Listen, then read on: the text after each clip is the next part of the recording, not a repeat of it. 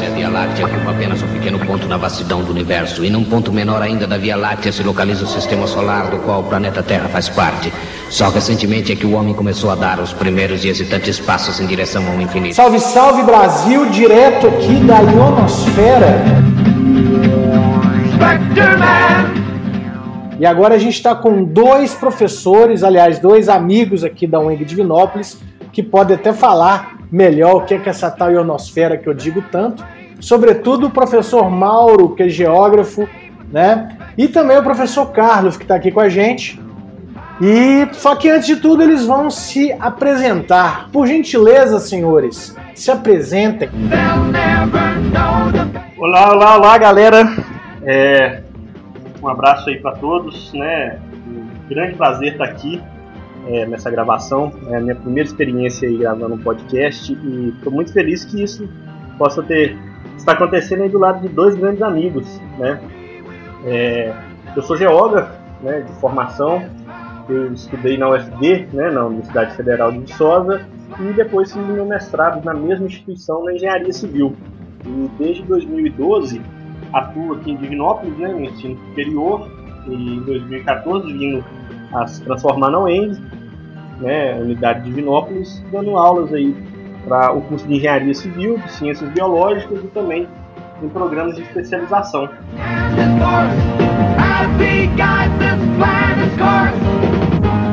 É um prazer imenso estar aqui também, do lado de dois grandes amigos que eu, que eu fiz aqui na UENG, na UENG Divinópolis, é, também, como, como Mauro, a minha primeira experiência aqui fazendo um podcast, primeiro de muitos que virão. Obrigado aí ao, ao nosso amigo Pontônio pelo, pelo convite para estar aqui hoje falando um pouquinho. É, eu sou graduado em Química, eu me graduei em 2002. Também fiz o curso técnico em Química antes da graduação, obviamente. Depois eu trilhei aí o mestrado e doutorado, todos na Química. O mestrado eu trilhei um pouquinho na linha da biotecnologia, mas também com foco principal na química de materiais e depois do doutorado também na, na, área, da, na área de materiais aplicados aí para para qualidade ambiental, tratamento de água. Então eu sou um militante aí das questões ambientais, sou fascinado pelas questões do meio ambiente e gosto muito de aplicar a química no dia a dia, aplicar a química na vida. Na UENG eu iniciei meus trabalhos em 2008, na antiga FUNED, que era uma fundação educacional de Divinópolis, e estamos aí até hoje.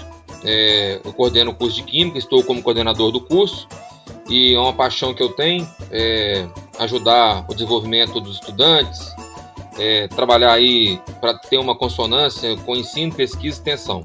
É isso aí, tamo junto. Maravilha, maravilha. Então, gente, nós nesse confinamento aí, né?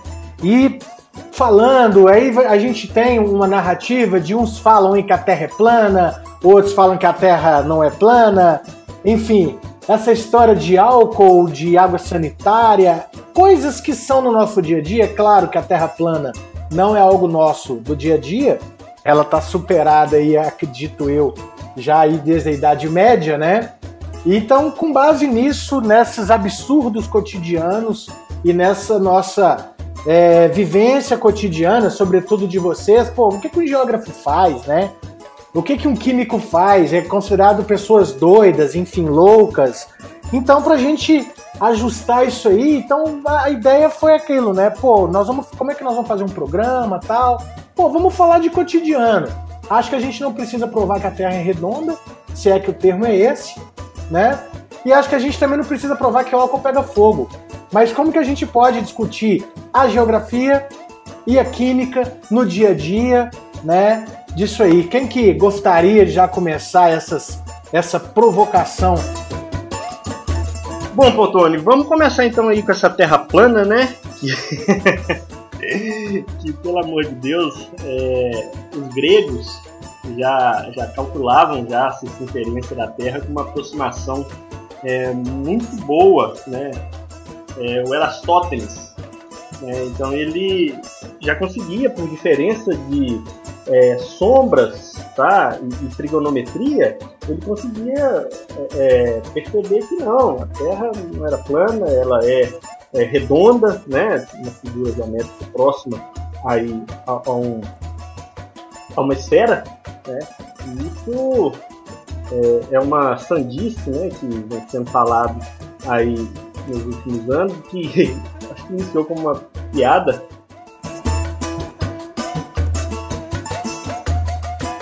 E, como muita piada de mau gosto que vem sendo espalhada nos últimos tempos é, tem se tornado verdade, né?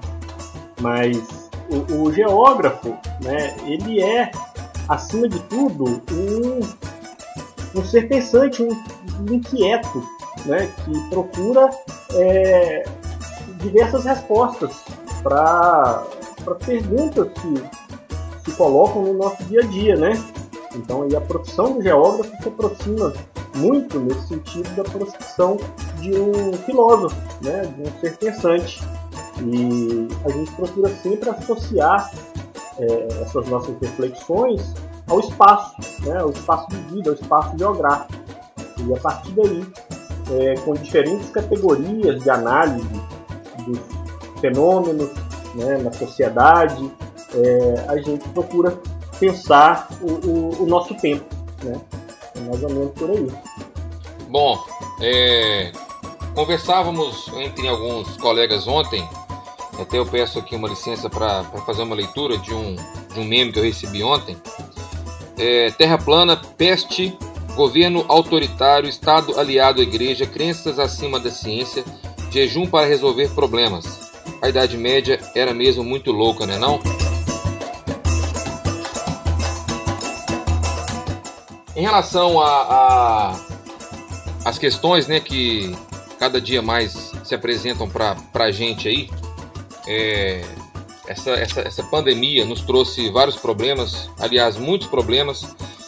Estamos aí, inclusive, em algumas frentes de trabalho na UENG com alguns professores. O professor Mauro está junto conosco nessa empreitada aí para a gente tentar encontrar soluções para as pessoas que estão mais necessitadas. Tem pessoas passando fome, passando necessidade, pessoas que dependiam de de trabalhos, até, até trabalhos mais simples, por exemplo, eu conheço alguns serventes de pedreiro que estão passando necessidade, que não tem nem o básico para alimentação. Então estamos com uma ação na UENG, inclusive quem puder contribuir, contribua. Temos lá um, um ponto de coleta na própria UENG, que está funcionando de 8 às 16 horas. Então estamos coletando lá mantimentos, é, materiais de limpeza, higiene, higiene pessoal, enfim, o que puderem contribuir será de grande valia. E estamos também numa frente de trabalho para a gente é, arrecadar é, álcool, embalagem para produção de álcool 70 para doar para instituições de caridade, para comunidades que estão mais, mais carentes. E por que, que eu entrei nisso? Para a gente falar um pouquinho aí da, da ação do químico, né? Como eu comentei no início aqui da minha apresentação, eu sou fascinado pela química. Nós estamos, né, nós vivenciamos química em todos os momentos do nosso dia a dia. É, o fato de acordar é uma reação química, a alimentação é uma reação química. E além, além da docência, eu presto consultoria em algumas empresas, tanto na área ambiental como na área de produção de alimentos. E eu sempre faço menção a, uma, a um texto que eu, que eu li. Eu cheguei um dia no, na minha aula na Escola Técnica de Química aqui de Divinópolis, tinha um panfleto pregado naqueles muraizinhos da sala. Ele estava escrito o seguinte: quem sabe só química não sabe química. Eu tinha por volta de 17 anos, eu ainda não tinha maturidade necessária para interpretar aquele texto devidamente. Pensei, mas que, que controvérsia, quem sabe só química não sabe química? Sabe. Mas depois eu fui entender a reflexão daquele, daquele belo texto que me fez uma provocação e que me fez é, lutar para ser um profissional cada vez melhor. Então a gente escuta algumas situações aí que é até interessante, né? A população como nosso amigo Pontoni comentou, química é considerado louco. Aliás, o professor de química tem que saber de tudo, né? Ele tem que saber como que faz bomba, ele tem que saber como que faz sabão, como faz shampoo, como faz gel, como que faz sabonete, é. Enfim, ele tem que ele, ele, ele dá conta da de inclusive descobrir a cura para combater o, o vírus, o vi, vírus, bactérias, enfim, o que aparece aí o os nossos estudantes eles pensam que os químicos têm essa, essa capacidade. E é bacana a gente ver essa, essa questão de transferência, né, como que é a visão dos, dos estudantes, tanto ensino médio quanto de graduação, para com o professor, professor de ciência, professor de química, é muito bonito isso. E aí, nessa reflexão que eu faço, eu eu comento, né, é, a gente até comenta lá nas nossas aulas, por exemplo, a pessoa fala, ah, tem que tomar cuidado porque existem alguns dependentes químicos. Bom, todos nós somos dependentes químicos. Dependemos de oxigênio, dependemos de energia, dependemos de alimentos que são componentes químicos. Então, é interessante que a gente fale. Por exemplo, eu estava vendo um, um, programa culinário ontem, Antônio, para fazer uma galinha caipira. E aí a, a, a, a chefe estava ensinando a fazer a galinha caipira colocando um corante natural, o famoso coloral. E ela falou o seguinte: isso, isso aqui, gente, não tem química, isso aqui é isento de química. Ora, se ele é isento de química, ele não existe, né? E aí, nessa, nessa provocação, né, que eu, que eu comentei inicialmente aí sobre essa campanha, estamos fazendo álcool e aí não, nunca se falou tanto em agentes saneantes, em substâncias que vão que são utilizadas no dia a dia das pessoas, a produção de água sanitária. A gente pode falar sobre isso depois, se, se, se acharem pertinente, qual é a diluição ideal, o que, que as pessoas precisam fazer, como que usa o álcool 70, qual é a diferença do álcool 70 para o álcool absoluto. Então, enfim, química é isso, né? Inclusive, eu vi também um texto bacana que foi escrito sobre como as profissões elas podem ajudar no combate à Covid-19 na atualidade. Então, o biólogo tem seu papel, o químico tem o seu papel, o geógrafo tem o seu papel, é, enfim, todas as pessoas têm o seu papel é, importantíssimos aí. O jornalista ele tem o seu papel, enfim, todos nós estamos aí nessa luta para tentar tornar essa, essa, essa quarentena é, pelo menos numa condição né, que, que as pessoas se sintam um pouquinho mais, mais confortáveis. Aí nessa coisa do que é química eu faço um link, né? É, na geografia a gente estuda clima, né, Mauro? E aí tem um pessoal que tá falando aí, chuva, quando tá, a chuva lava o vírus do ar? Como é que funciona isso aí? Só para a gente abrir uma ideia aí sobre esse lugar comum que muita gente acha aí que acontece ou deixa de acontecer?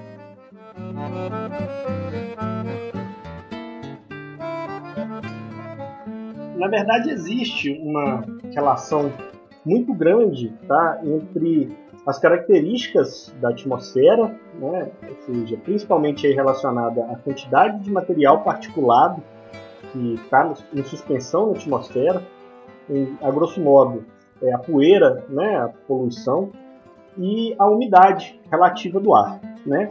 que é a quantidade de água que está ali na, na, na, atmosfera. Né?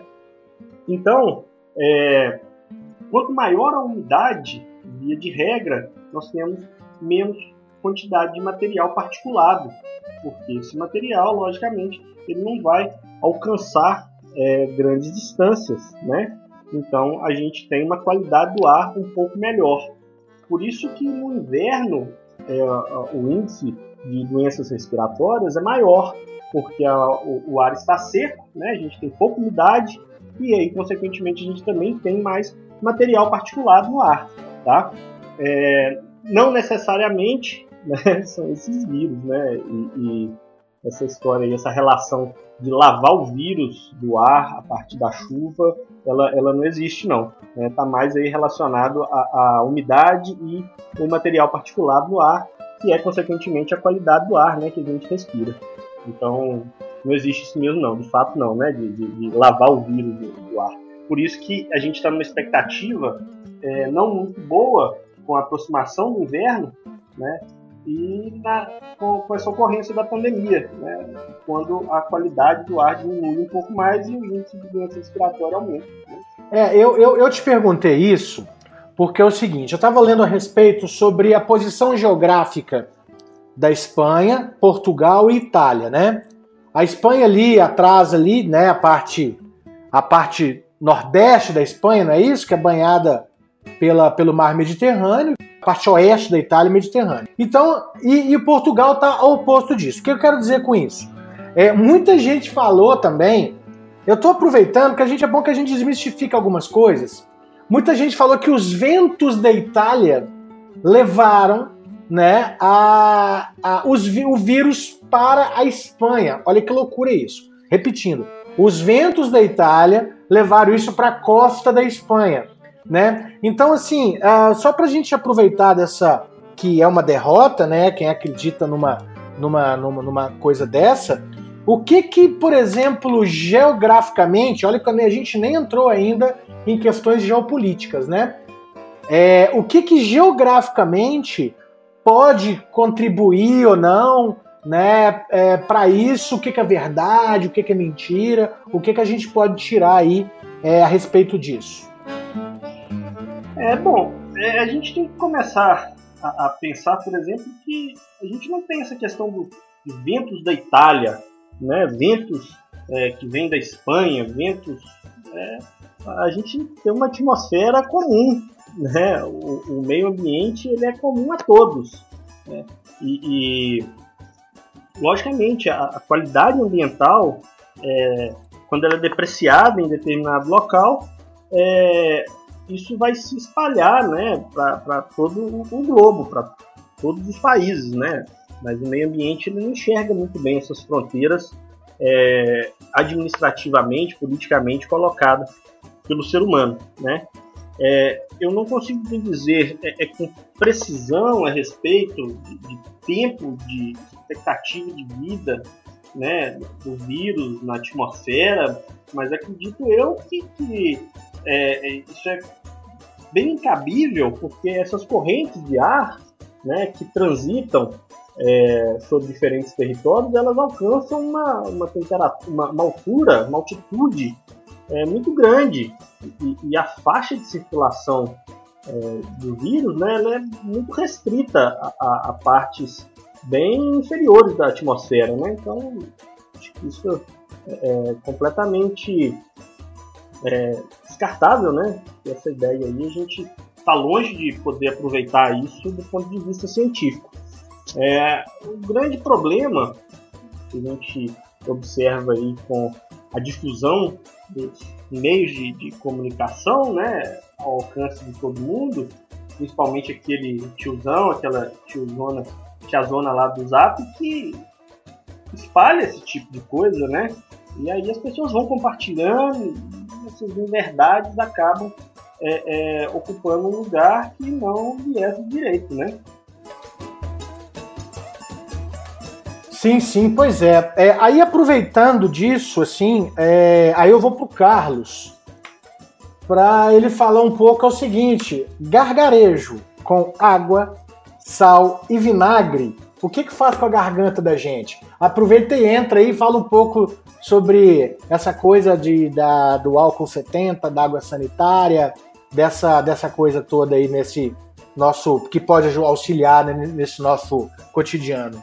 Né, o, o, o, o Mauro explicou brilhantemente a questão da, da umidade do ar, né? Então, por exemplo, uma chuva. A chuva ela vai lavar a atmosfera. Agora, alguns estudos vêm relatando que não simplesmente a água ela vai combater o vírus. É necessário ter uma quantidade de sabão né, o sabão, aí já entrando na sua, na sua pergunta, Pontoni, é, sabões são considerados como tensoativos, né, que são, são, são moléculas que vão se unir em formas de, de algumas esferas, que na química a gente chama isso de micela, quando estuda lá a parte dos sistemas dispersos, e aí existe uma interação entre o agente que vai promover a limpeza, que no caso é o sabão, geralmente é um sal, ou um sal de sódio, ou um sal de potássio. Então vamos lá, a gente pega um detergente, nele tem um componente ativo, depois que a gente vê um tempinho, pega lá. Geralmente os componentes ativos são a base do linear alquil benzeno sulfonato de sódio, ou lauril éter sulfato de sódio, ou é, estruturas mais complexas que no final vai ter um sódio ou um potássio. O que, que é isso? Isso aí é uma substância que vai promover é, a interação entre as moléculas de gordura. Né? Então existe um, já existem, já existem estudos em relação à estrutura do vírus que ele tem uma capa né, é, de lipídios. Lipídios é gordura, equivalem a moléculas de gordura. Então esse sabão ele tem a, ele tem a capacidade de destruir essa, essa capa, né, essa, essa película do vírus é, extraindo todo o material que está interno ao vírus. Então, nesse caso aí, quando isso acontece, o vírus ele deixa, ele deixa de ser ativo, ele passa a ser inativo. E aí, por exemplo, choveu. A chuva não resolveu muita coisa, né? Porque ele, nela não tem o sabão. Então a gente observa aí, inclusive eu vi uma cena assustadora no Equador, alguns corpos estendidos no chão, é, pessoas que foram acometidas com a Covid-19 e o chão estava é, infectado com, com o vírus. Aí passaram com caminhões-pipa vários colaboradores esfregando com esfregões mesmo as ruas com uma grande quantidade de sabão para quem pudesse então inativar aí o, o vírus. Então a gente tem aí essa linha né, de, de estudo que é importantíssimo lavar as mãos. É, existe até a gente que trabalha nessa, nessa linha de alimentos, existem algumas, algumas linhas, algumas frentes né, da, das boas práticas de produção e fabricação e higienização. Então a gente sempre nós sempre damos treinamentos para os colaboradores nas indústrias para que antes que ele, antes de entrar para o ambiente de produção eles precisam de tirar adorno, tirar tirar pulseira, tirar relógio, tirar aliança, anel, brinco, seja lá o que for, porque aquilo ali é um foco de contaminação. Aí depois ele vai fazer uma higienização das mãos. E aí, é, pessoal, é até interessante a gente, a gente, entrar nesse ponto, né? Como que, que algumas pessoas se apropriam do momento para tentar aumentar seus lucros. A gente vê aí a grande quantidade de sabonetes líquidos né, que estão sendo fabricados agora, os preços foram lá em cima, porque aumentou a, a demanda. E aí eles vão colocar uma quantidade mínima de um agente bactericida e vão tentar vender isso aí como uma substância que vai propiciar ainda mais a limpeza. E aí eu tô eu, eu venho indicando para as pessoas que têm maior dificuldade de acesso para que elas comprem detergente mesmo. Vai no supermercado, compra aquele detergente neutro, aquele amarelinho. Lembrando que neutro não se refere ao pH, mas se refere sim à, cor, né, que é aquele amarelinho com uma, um odor mais um odor diferente do odor de fruta, porque tem um detergente que é de maçã, que é de coco, que é de limão. O neutro geralmente é aquele amarelinho, ou clear, né, que é aquele transparente. Então é o mesmo sabonete líquido, só que ele não vai ter talvez um agente para promover uma hidratação das mãos, não vai ter uma glicerina. Então assim, mas ele vai promover a limpeza, ele vai dar conta do recado. Então é interessante que a gente fale isso. Outra coisa se refere ao, ao, ao, ao álcool, né? O famoso etanol, é, ou também chamado de álcool etílico. Então, quem chega no posto de combustível e vai lembrar, antigamente estava escrito lá álcool mas existem vários tipos de álcoois. Tem álcool isopropílico, tem álcool etílico, tem álcool metílico, é, que é o famoso metanol, né, que geralmente está misturado aí na, na cachaça. Eu tive contato com algumas pessoas que compraram um litro de álcool por 24 reais, ou seja, e não era ainda um álcool 70, e o álcool 70 estava próximo de 20 reais. Isso é um absurdo, isso é um escárnio.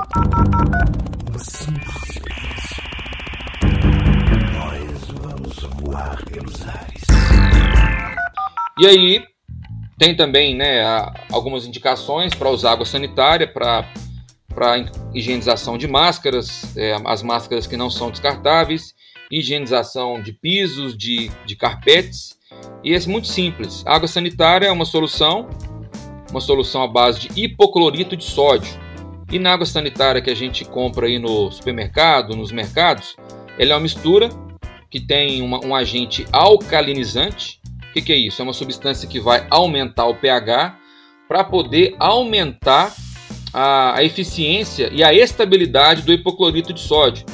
E é por isso que ela vem naquele frasco opaco, geralmente é um verde escuro.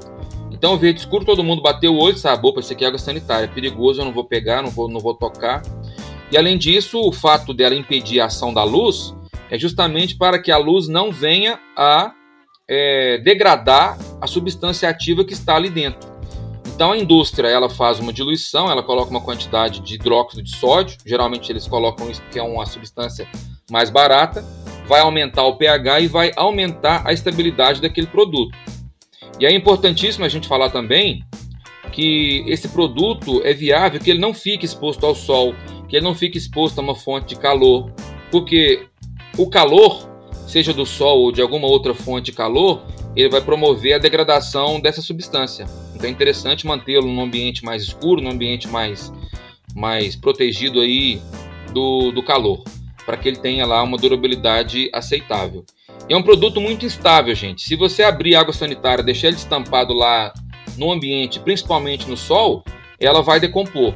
E aí, no final das contas, você está achando que ele tem 2,5% de hipoclorito de sódio, e aí vai ter uma quantidade bem menor. Aí uma diluição ideal, até o, o Conselho Federal de Química, é importante fazer menção também aos nossos, aos nossos conselhos, né? É, fez um vídeo muito bacana, muito, muito didático, onde ele, mostra, ele, ele ensina lá para as pessoas fazerem uma, uma diluiçãozinha em casa, pega lá um copo, pode ser inclusive um copo americano mesmo, coloca lá metade dele com água sanitária, coloca numa garrafa de plástico mesmo, essa PET convencional de refrigerante ou de água mineral de um litro, completa. Então vamos lá, pega essa garrafa vazia, coloca lá 25 mililitros da água sanitária, né, a metade, um, uns, uns, dois dedos, vamos pensar assim. Também se passar um pouquinho, faltar um pouquinho, não tem problema. Pega lá um copinho, um copinho americano. O ideal seria um copinho descartável. Pega lá um copo descartável, é, coloca lá próximo de 25 mililitros. Se você tiver em casa uma seringa, né, aquelas seringazinhas de dar remédio para as crianças, fica, fica inclusive melhor. Fica numa numa quantidade aí mais aceitável. Mede lá por volta de 25 mililitros, o famoso 25 ml, coloca na garrafa e completa com água. Mistura, agita bem, pronto, está ali uma solução ideal para passar pano na casa, para poder higienizar superfícies. Enfim, aí ela vai ter a condição aí de, de também inativar esse vírus. E aí o Pontono fez uma pergunta interessante, né, Pontono, na relação aí que por exemplo, a garganta começou a arranhar, as pessoas, ah, faz uma, uma misturazinha de água, sal e vinagre, que isso aí faz um gargarejo que vai melhorar a garganta. Bom, isso é uma receita que inclusive alguns médicos prescrevem. Por quê? Porque nós estamos aí no dia a dia expostos a vários milhares, é, centenas, dezenas de, de, de, componentes. Alguns são agressivos, outros não. Outros não. É, tem poeira em suspensão, tem material em suspensão, nós que estamos aqui numa, numa região altamente industrializada, temos aí uma atmosfera muito contaminada com agentes é, particulados que, provenientes de siderurgias, de fundições, de processos industriais. E aí geralmente as pessoas têm lá, é, nessa época agora chegando outono e inverno, pior ainda mais, que a umidade do ar cai. Então essa solução, a solução salina, né? Por exemplo, temos inclusive lá é, o soro fisiológico. O soro fisiológico é o quê? É uma solução que tem água e sal. Cloreto de sódio, famoso sal de cozinha. Só que é um sal com uma pureza, uma pureza maior, que é utilizado pela indústria para a produção desse soro fisiológico. E aí o sal tem várias propriedades, né, em relação até a, a, a, a propriedade osmótica. É, o soro fisiológico é uma solução isotônica, né, que tem a mesma concentração aí da, do interior das nossas células. E aí a gente faz uma, uma misturazinha com vinagre, um, um, pouco de sal e água, uma temperatura um pouco maior, próxima de 40 a 50 graus, que fique confortável para fazer o, gar, o gargarejo. E aí a gente tem a condição de fazer a lavagem, a limpeza muito bem feita ali né, na, da, da garganta. Por quê? É interessante a gente falar isso, é, vai muito na parte da química, existem ácidos e bases, né? Uma, todo mundo estuda aí no ensino médio, no ensino superior, quem faz química. E aí existem ácidos fracos e ácidos fortes. É a mesma coisa, a pessoa está com uma azia, ela vai tomar limão. Oh, mas isso é incoerência, não. Ela está com azia, tem uma acidez no, no estômago, e aí depois ela toma limão. Mas isso aí faz sentido ou não faz sentido? Faz todo sentido.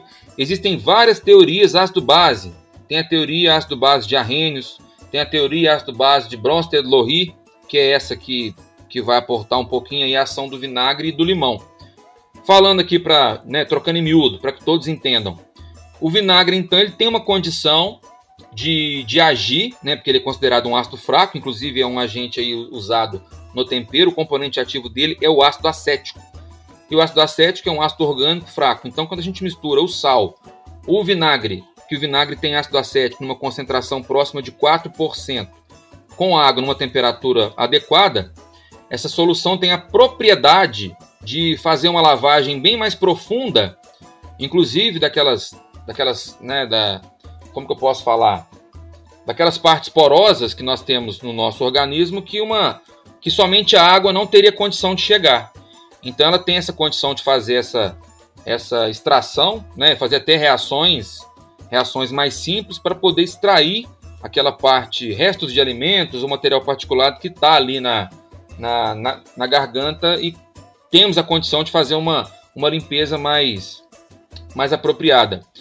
E aí os médicos, os médicos também é, orientam, né, fazer um gargarejo, quem está começando a ter placa, no caso, placas de bactérias na garganta, que aí essa solução ela vai ter a condição de limpar a garganta, ou seja, extrair aquela colônia de micro-organismos numa condição bem melhor se for só água. Aí entra a questão né, que, que, que é importantíssima a gente saber o pH. Né, o pH tem uma faixa lá que vai de 0 a 14, o meio 7, o 7 ali é o meio neutro, de antes de 7, né, de 0 até antes de 7, menor que 7, o meio é ácido, acima de 7 até 14, o meio é básico.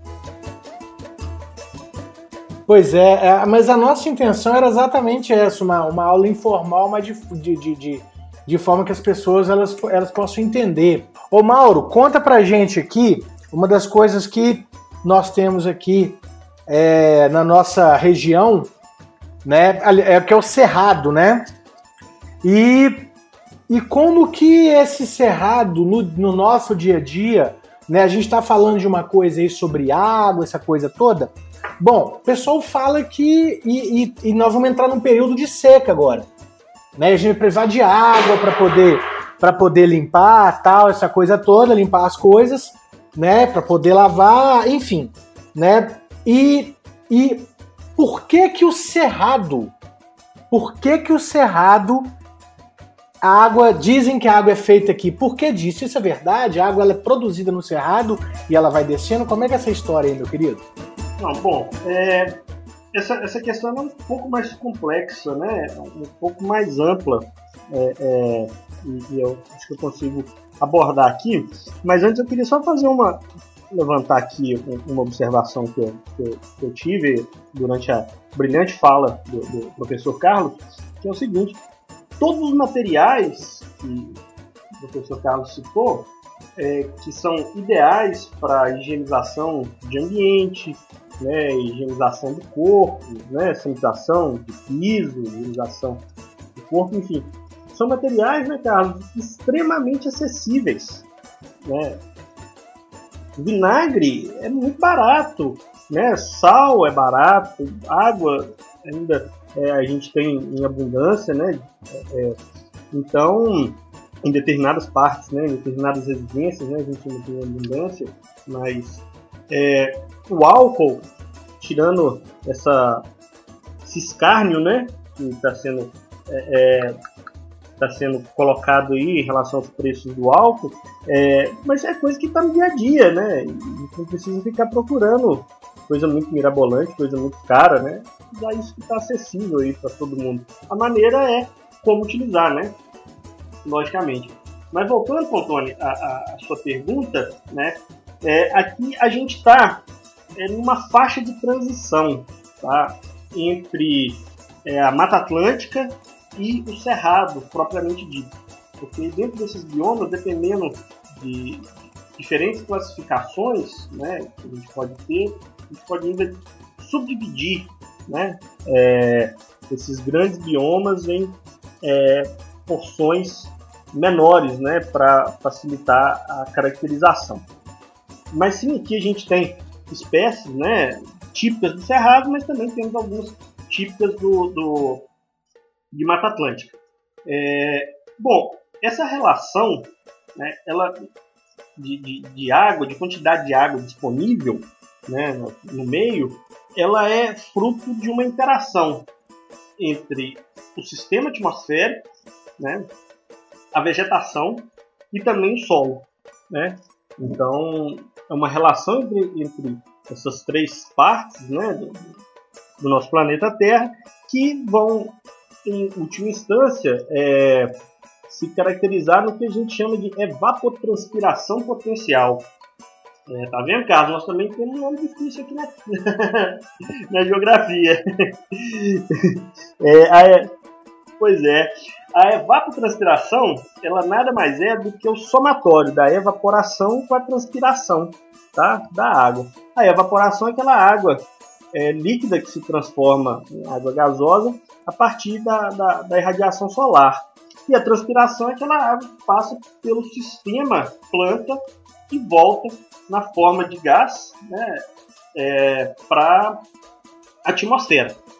Então aqui na nossa região nós temos assim um balanço hídrico, tá? que aí o balanço hídrico é a quantidade de água mesmo calculado que entra e que sai do sistema. É, parte do ano nós temos um balanço hídrico positivo, ou seja, nós temos mais água entrando no sistema né, do que saindo. Então, é a nossa caixa d'água enchendo. Tá? É o solo, é, os poros do solo que antes estavam ocupados por ar sendo ocupados por água, né, que vai isso vai descendo então nas diversas camadas é, que o solo tem, encontra a rocha e essa rocha ela é mais ou menos permeável, né? Ela pode ser fraturada, ela pode ser trinca, né? Essa água ela penetra na rocha e ela é armazenada, né? Parte dessa água volta para a atmosfera depois que passa pelo sistema radicular das plantas, depois vai para as folhas, passa pelos estômagos das folhas, né, e, e volta para a atmosfera e parte vai para a nossa reserva, que é a nossa caixa d'água, né, que é o, o, o, são os nossos aquíferos. Né? E grande parte da água superficial que hoje nós vemos, ou seja, a água que está ali no rio, no ribeirão, né, no lago, é, essa água ela é proveniente de água subterrânea. Né? Não é proveniente a água superficial, ela não é proveniente é, em primeira instância da chuva, né? ela é proveniente das nascentes, que são o afloramento de água dessa nossa caixa d'água. Né? Então, a gente tem essa, esse balanço hídrico positivo, né? iniciando aí nos meses de é, outubro, né? começa a chover mais aí em setembro, outubro, e a gente vai até o final de março, com mais chuva entrando no sistema do que saindo. De março até setembro, né, nós vamos ter é, menos água entrando no sistema do que saindo. Então a gente tem um balanço hídrico negativo. Né? E aí é, essa diferença né, entre a quantidade de água que entra ou sai, a depender da época do ano, né, já que a gente está aqui num clima majoritariamente tropical, né, na nossa faixa é, é de domínio, é, com duas estações do ano bem definidas, né, praticamente, uma estação mais seca e fria, outra mais quente e chuvosa. Daí a gente vai ter justamente essa diferença tá, na quantidade de água que entra e sai do sistema e que é necessário para manutenção do, do, do do nosso fluxo hídrico. Né? Logicamente, o tipo de vegetação que é, encontra-se na superfície do solo, ela vai ditar diversas características do microclima né, da, da, da nossa região. E o cerrado tem as características próprias, fisiológicas, típicas né, de plantas do cerrado, que essa bomba de água, né, essa perca de água da, do sistema solo, planta para a atmosfera é menor, justamente por termos uma época do ano em que a, a, quantidade de água é mais escassa, diferente de uma floresta tropical, como a floresta amazônica, em que as plantas, né, as árvores, majoritariamente lá estão, são como, como é, é, grandes bombas d'água jogando umidade constante para a atmosfera né, terrestre. É, e é interessante a gente observar aqui em Divinópolis, é, eu, eu, não sou natural de Divinópolis, né? Como eu disse, eu vim para cá no ano de 2012 e, e, eu fiquei maravilhado com a Mata do Noé, que provavelmente é um dos maiores fragmentos florestais urbanos que é, é, eu tenho notícia, tá? E é algo que me inquieta muito. Sim, sim, ela, ela corta o município de Divinópolis, né, de fora a fora é, boa parte do território da, da, da, zona urbana de Divinópolis é dividida é, é, pela Mata do Noé, né? e vem sendo urbanizada, né? Ano a ano, ela existem alguns projetos de, de urbanização, de, de aberturas de lote, né?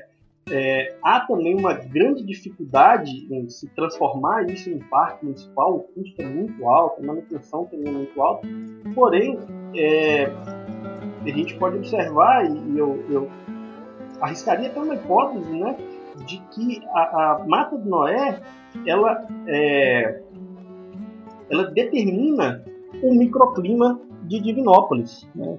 já que a gente tem um fragmento florestal considerável dentro de um meio urbano. Né?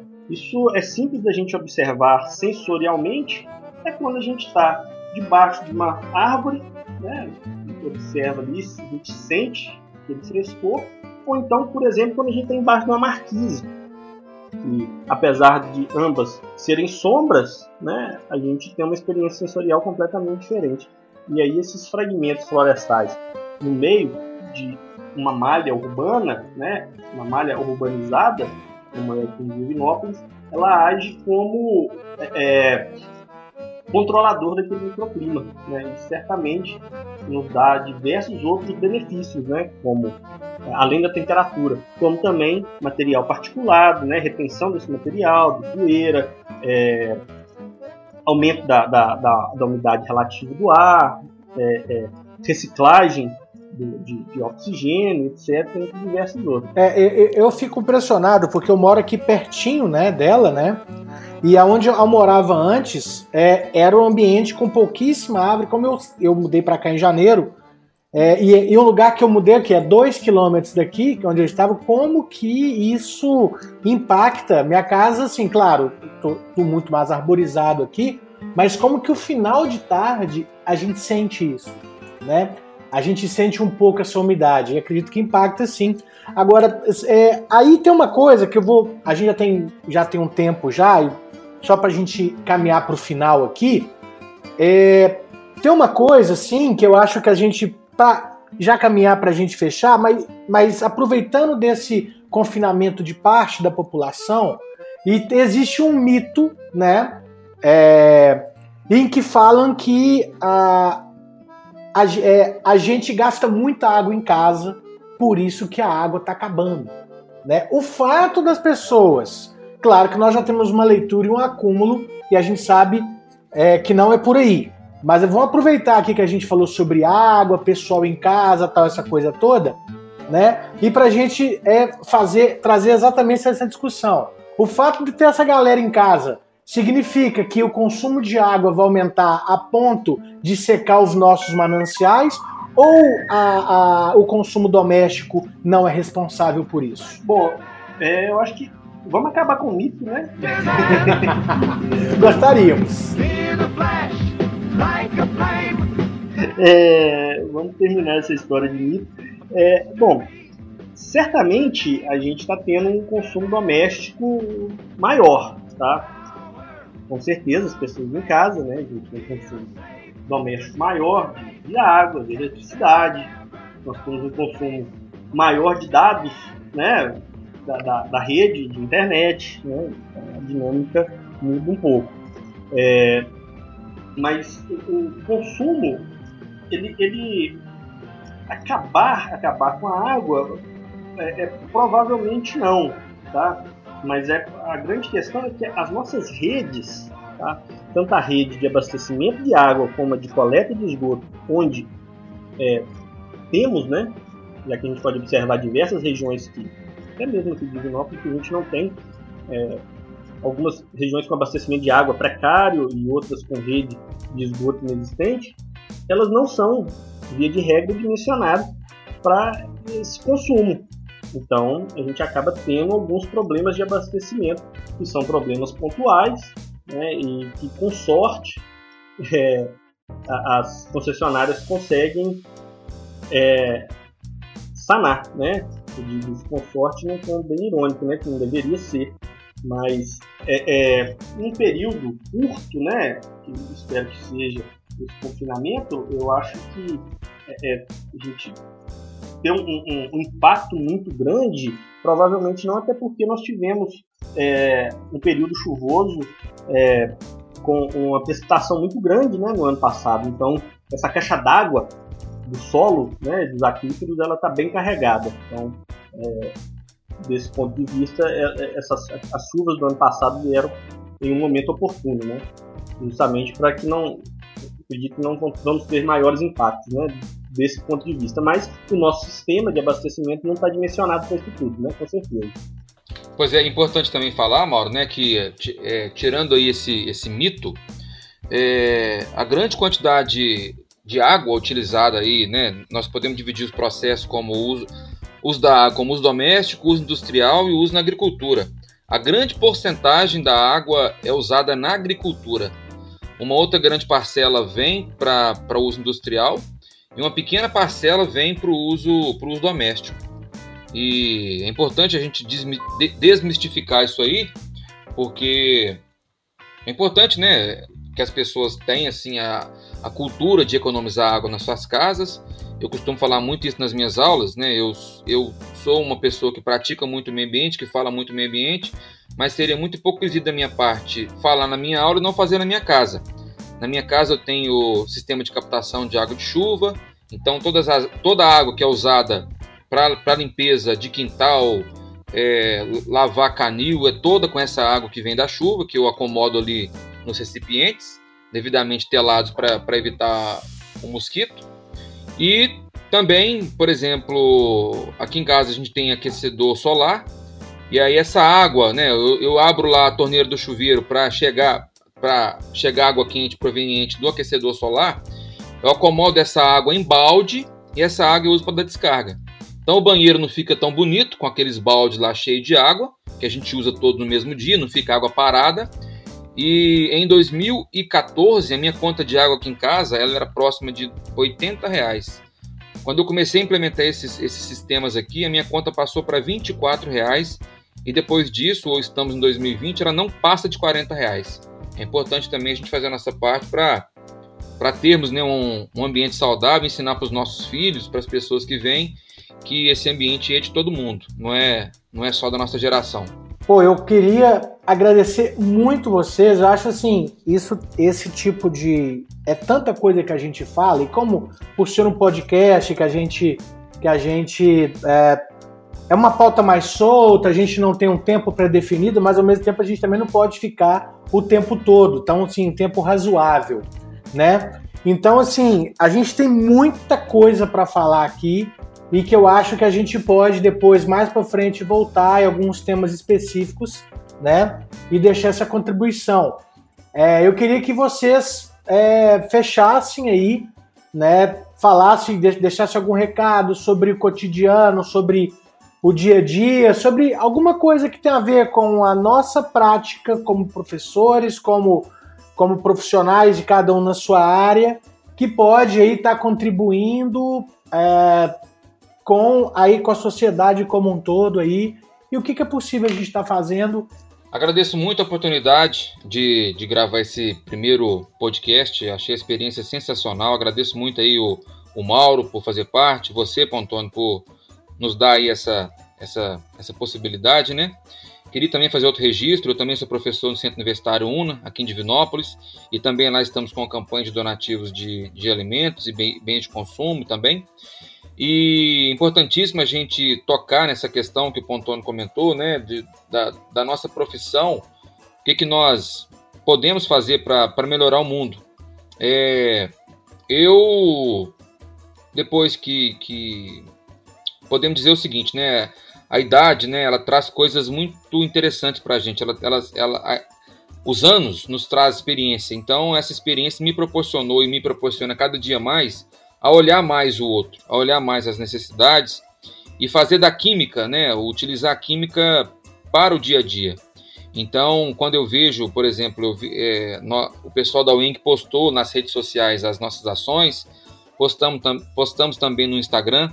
Quantas pessoas, quantos ex-alunos, quantos alunos vieram até mim parabenizar e colocar que nós somos professores que, que dão orgulhos a eles que eles se sentem com vontade também de ajudar, de fazer o, o bem para a sociedade, para com os nossos exemplos. E que bacana, tomara que mais pessoas se juntem a essa causa, né? Que não só nessa causa que nós estamos enfrentando agora, mas que seja um ponto de partida. E eu acho também, é, colegas, que a partir daqui nós teremos um marco.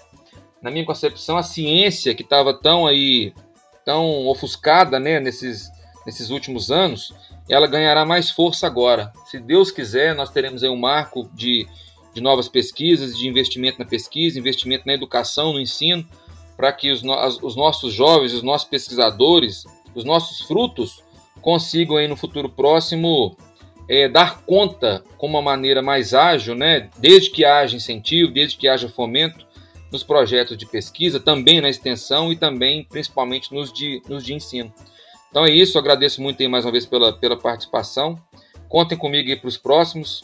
Adorei gravar esse, esse, esse, esse podcast. E no mais é isso. Um abraço. Bom, fantástica é, essa experiência né, de, de, gravar com vocês. Eu acho que, ainda mais gravar aí com amigos, né? É, acabou virando um bate-papo muito gostoso mesmo. E por mim, eu estenderia isso aqui, poxa, horas a fio, né? É, é sempre muito bom ouvir o professor Carlos falando, né? Esse brilhantismo, né? essa didática que torna aí, é, é, a química muito mais fácil, né? Mais palpável e, consequentemente, mais prazeroso, né? Da gente pensar é, em, em, todo esse contexto. E eu gostaria de fazer um convite para reflexão a partir do momento que a gente está experimentando novas sensações, né? Esse confinamento, né? A gente parar e pensar, é, deixar de ser um, um mero espectador, observador e passar a sermos seres mais críticos né, sobre tudo isso que a gente está passando hoje. Né? De onde vem é, é, toda essa situação que a gente está vivendo hoje? Logicamente, a gente está numa situação de, de, pandemia, né, uma situação global, né, em que os malefícios da globalização estão aí para todos, né? Essa, por conta né, da, da, globalização hoje de um vírus, né, de uma doença, é, dado aí por conta da aceleração também, né, da aceleração dos meios de transporte e tudo mais, esse vírus está se espalhando aí pelo planeta Terra numa velocidade muito grande, enquanto a dita globalização é, é, deve ser observada com maior cuidado, porque as benesses ainda continuam não globalizadas, né? É, os recursos não estão globalizados, visto que a gente tem aí uma guerra né, velada entre territórios por disputa de recursos, né, para tratar a população. Né? As fronteiras é, é, não são globalizadas, né? É, os sentimentos não são globais, né? as dores é, doem mais dependendo de onde elas acontecem né, no, no planeta Terra.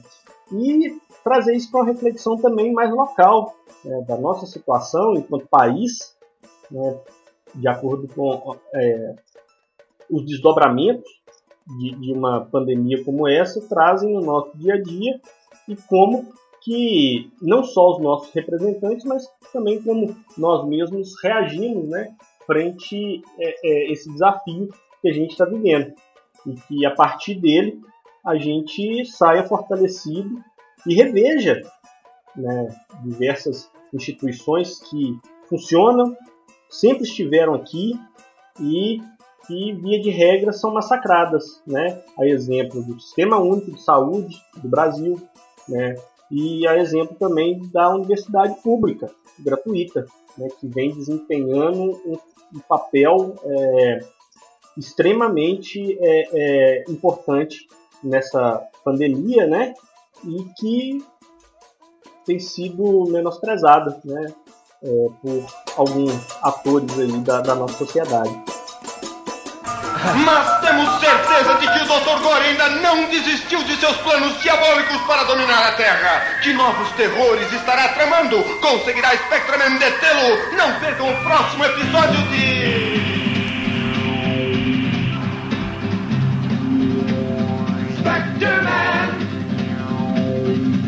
Mr. Man.